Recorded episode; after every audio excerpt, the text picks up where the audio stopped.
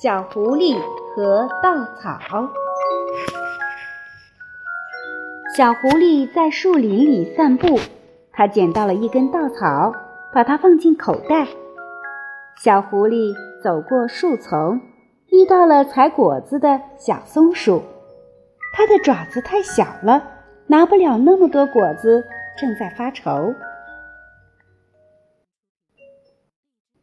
也许这样能帮你。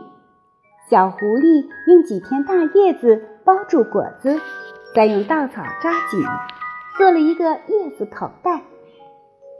谢谢你，小松鼠高兴地送给小狐狸一些果子。小狐狸走到湖边，遇到了正在画画的小熊。真糟糕，没有红色颜料了。谁见过蓝色的太阳呢？小熊皱着眉头对小狐狸说：“小狐狸说，也许这样能帮你。”小狐狸拿出小松鼠送给他的果子，挤出红色的果汁，很漂亮的颜色，谢谢你。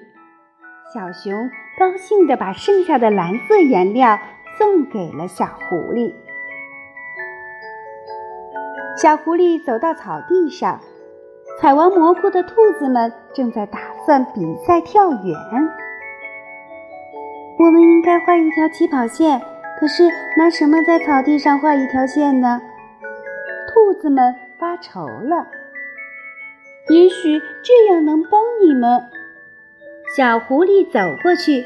拿出小熊给的蓝色颜料，兔子们把颜料涂在尾巴上，在草地上画出了一条蓝色的线。谢谢你，尝尝我们的蘑菇吧。小兔子送给小狐狸一朵大蘑菇。小狐狸路过一棵大树，遇到了正在乘凉的小刺猬。太阳真大。晒得我有些头晕了，小刺猬抱怨着。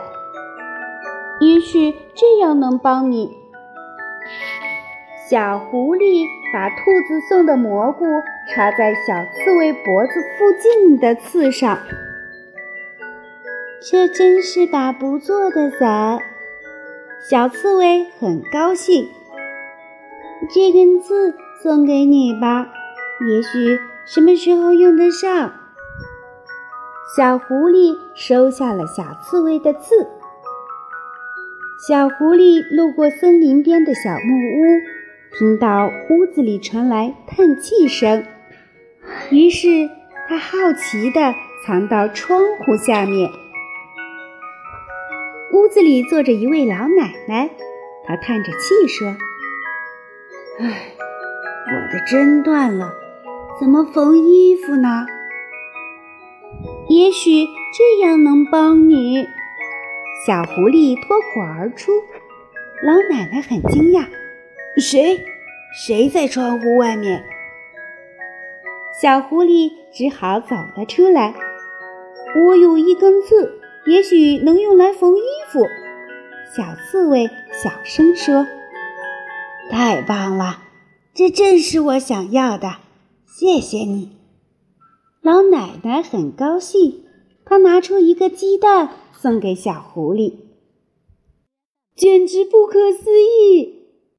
小狐狸边走边想：“我捡到了一根稻草，最后竟然得到了一个鸡蛋。”小朋友们，这就是小狐狸和稻草的故事了。